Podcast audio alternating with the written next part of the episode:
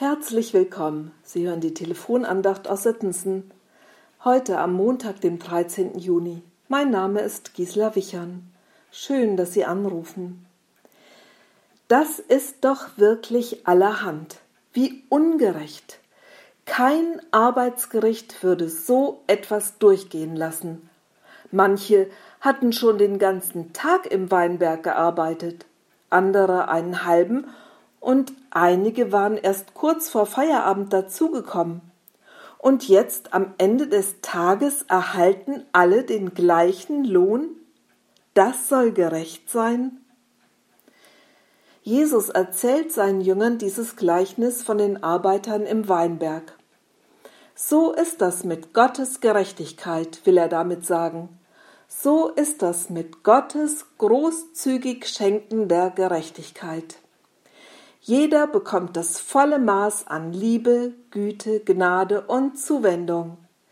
Jeder, der sich in diesen Weinberg rufen lässt, in das Reich Gottes, in seine Gegenwart hinein, das ist wirklich allerhand.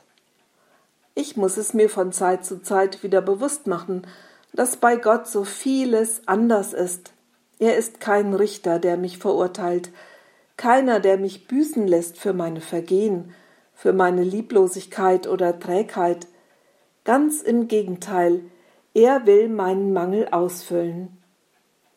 König David hat Gottes Gerechtigkeit genau so erfahren.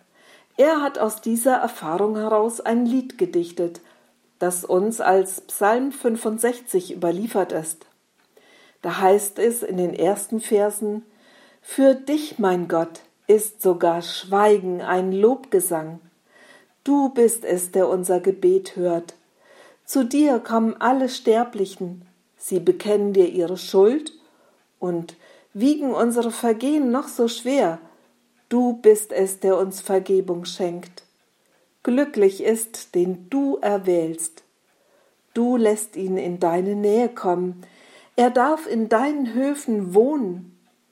Wir wollen uns satt essen an den Gaben, die uns in deinem Haus erwarten. Mit gewaltigen Taten schaffst du Gerechtigkeit. Durch sie antwortest du uns, Gott, der uns rettet. Dir vertrauen die fernsten Länder der Erde und die Inseln im weiten Meer.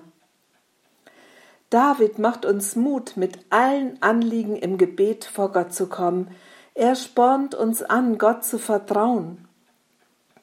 Aus gutem Grund, Gott hat uns dazu aufgefordert, in seinen Weinberg, in seine Gegenwart zu kommen, und hier gibt es nur das volle Maß an großzügig schenkender Gerechtigkeit. Das ist doch wirklich allerhand. Ich wünsche Ihnen und mir, dass wir immer mehr Vertrauen gewinnen in diesen Gott, der so anders ist und der sich selbst verschenkt.